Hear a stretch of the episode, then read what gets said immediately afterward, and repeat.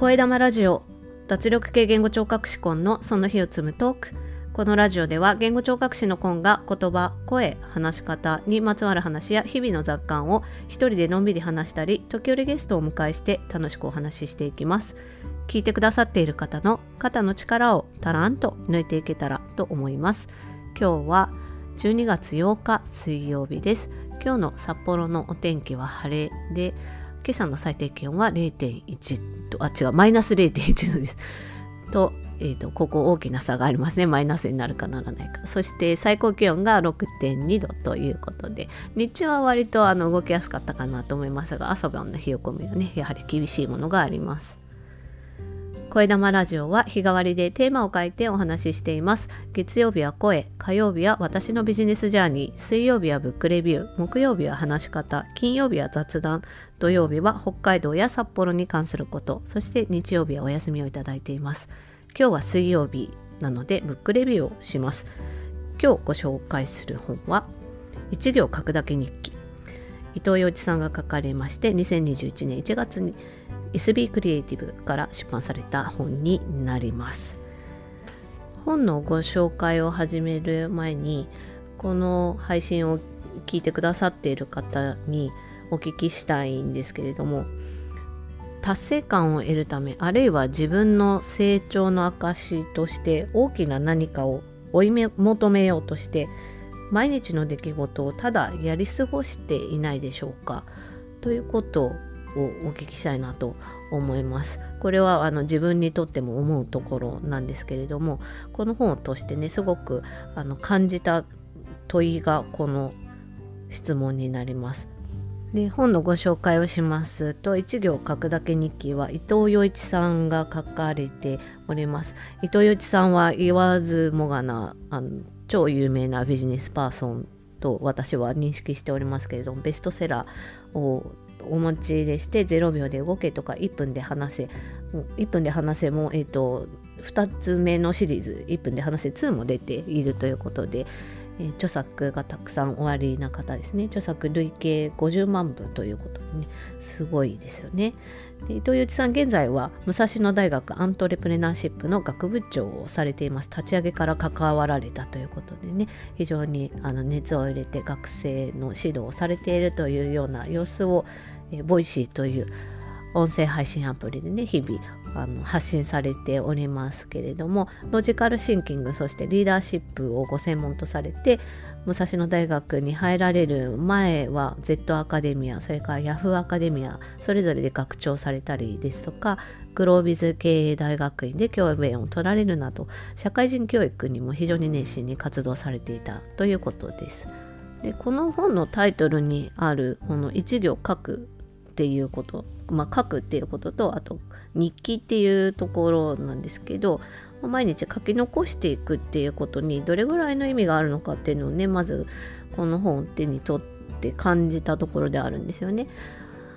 手帳を書くとかねそういうことにあの熱心に取り組まれてる方周りにもたくさんいてそしてそういった方々がねどんどんと自分のやりたいことを達成されていくっていう姿を見ているんですけれども本当に書くことでそれができているんだろうかっていう書くだけのことなんだろうかっていうようなねあのちょっと斜めな考え方っていうか良くないと思うんですけどこんなところもね疑問として自分の中であったんですけれどもこの本の中では伊藤洋一さんは書く書き残すっていう、ま、それを毎日するっていうことにどんな意味があるのかっていうところは成長につながるっていうところにあるとおっしゃっています。でこの成長っていうものはどうやって達成できるかたどり着くことができるかっていうとそれは振り返りそして習慣この2つの組み合わせだということをおっしゃっていますね。一行書くだけ日記のその書き方っていうことはかなり具体的に本の中で説明されているんですけれども4つの項目に分けて書くということが示されています。でまず一番大事なのが何をしたかその日何をしたかでそれが、まあ、自分のしたことだったりしたこととか起きた出来事の感想っていうものをその時の状況だったり情景とか感情が思い出されるようなキーワードを入れて書くということがポイントっていうふうに本の中ではね言われてますね。でそしてその次に自分にとっての意味2つ目に自分自分にとっての意味っていうことを書くと。でその自分にとって意味の意味っていうのはどういうことかっていうとそれはなぜ自分が興味深いと思ったかとかなぜそれを書き残すっていうことにしたのか、まあ、そこにこう気持ちが向いたっていうことになるのでそれはどうしてかっていうことも含めて自分の解釈っていうものを書くっていうことですね。で3つ目にその何をしたか自分にとっての意味っていう解釈に進んでそこから得た気づきっていうものを書くということです。そして4つ目に自分の行動とか感想そして解釈気づきと得てそこから自分が次にどういう行動をとったらいいかっていうことを4つ目に書くということですね。でやったことそれに対しての解釈そしてそこから得た気づきでそれを踏まえて次に取るべき行動この4つを書くということが一行書くだけ日記の書き方ということだそうです。でただ毎日書くだけではなくって繰り返し振り返ってみてそこで思い出したことがあれば書き足した書き足してみたり、まあ、1週間単位でその気づきだったりとか解釈っていうところの共通点っていうものをね探ったりとか自分の考え方の傾向をつかんでみたりとかっていうそういうグルーピングっていう言葉を伊藤洋一さんは使われてましたけれどもそういったことをやってみる。でさらにはもうちょっと長いスパンえっ、ー、と半年とかね1回ぐらいのすごく長い単位で自分がそこそれまでの間どういう行動をとってきてそれに対してどういう気づきを得たかっていうことを振り返って自分はちゃんと自分の行きたい方向に進んでいるのかっていうことを振り返るっていうことをしていくということだそうで毎日書くだけじゃなくってこう繰り返しね3段階ぐらいの階層に分けて振り返っていくっていうことも大事だというふうに伊藤洋一さんは本の中でおっしゃっています。日記であの振り返るのにやりやすい手段だっていうのはなんとなく私も分かってはいてでそれをね積み重ねていくと何か見えてくるものもあるんだろうなっていうのはぼんやりこの本を読む前思ってたんですけどやっぱりこううまくできないっていう時に自分の中に湧いてくる疑問としてはなぜ書いて振り返らなければならないのかっていうことなんですよね。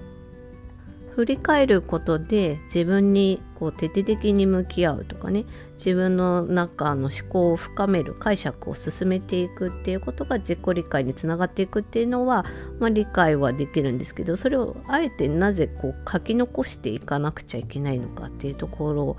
が、まあ、書くっていう動作とそして時間もかかるのでそこがねあの難しく感じる場合もあるかなと思うんですけど書くっていう行動は自分の中の記憶その自分の行動の記憶だったりそこに至る思考だったりっていうものをの言葉をですね、まあ、言語化するっていうのがまずありますけどそれを視覚化していくっていうことですよね。でそうすることによって、まあ、書いてあると一目で目に情報が入ってくるので自分と向き合うっていうことがどういうふうにされてきたかっていうのがねパッとあの自分の中にま取り入れてそしてまたそこから思考を深めたりとかいろんな気づきを得るっていうこともできるっていうことでそれがね容易にできるっていうのが一番のメリットなんじゃないかなっていうふうにこの本を読んでいて感じたんですよね。その振り返りっていうものを毎日続けていくっていうことがとても大事だということをこの本には書かれているんですけれども習慣化っていうのは本当忙しいとなかなか難しいことではあるんですが忙しいことを理由にしてやらないでいるとやっぱりそのまま流されてしまうというところでそして、ちょっと書き溜めておくっていうところから始めてそこからさらに自分のこう解釈だったり思考を深めていってさらに振り返っていくっていう時間をとっていくっていうやり方もあるようなのでやっぱり書き残しておく残しておくっていうことに意味が大きくあってでそれを毎日することによってその先につながっていくということになるのでやっぱり書いてその文字って残していく視覚化していくっていうことが振り返りっていうのと習慣化っていうものをつないでいくんじゃないかなというふうにこの本を読んでいて感じたところです。で成長とかっていう言葉を聞くとなんかすごく大きなことを成し遂げていないと達成できないのではないかというような気持ちになること多いですけれども伊藤由紀さんは本の中でこういうふうに言われています。毎日起こるさまざまな出来事を題材にしてどれだけのたどれだけたくさんの気づきを得られるかそしてもう一つおっしゃっているのが一つ一つの行動に意味を持たせてできるだけたくさん気づきを得て成長の糧にするしかないというふうにおっしゃっていて、まあ、こう日々の積み重ね日々のいろんなことをできるだけたくさん感じ取りそこから気づきを得てそしてそれを解釈しながら自分の糧にしていく。そういう積み重ねをね愚直に続けていくっていうことしかないんだと。急には成長できないんだということをねあのこの本の中で何度も伊藤洋一さん熱く語られているんですけどもうあのこれほどね成功されているビジネスパーソンがおっしゃるからこその重みのある言葉だなというふうに受け取って私もですねこの一行書くだけ日記を実践していきたいなと思って今週からですけどね今週からやっております。本当毎日何かやろうそれを続けようっていうのはすごく大変なことなんですけどもそれを続けるためには自分を信じるしかないっていうのはね本当にその通りだなと思っていますしやっぱ目的をねしっかり持つっていうところでで私は最初にあの冒頭にねお聞きくださっている方への質問をさせていただいたんですけどそれを自分に